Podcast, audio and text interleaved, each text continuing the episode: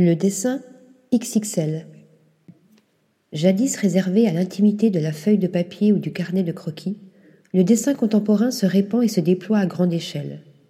Simple médium devenu œuvre à part entière, il a changé de format en changeant de statut.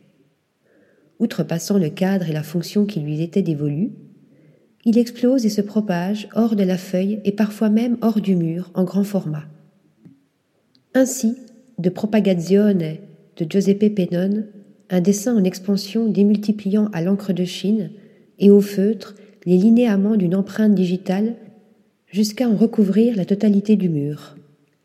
Ainsi aussi, de la vague d'Emmanuel Gutrich, composée de 128 lavis d'encre de Chine sur papier, présentés aux côtés des dessins monumentaux de 32 artistes actuels, dans l'exposition XXL, le dessin en grand, du musée Yéniche de Vevey.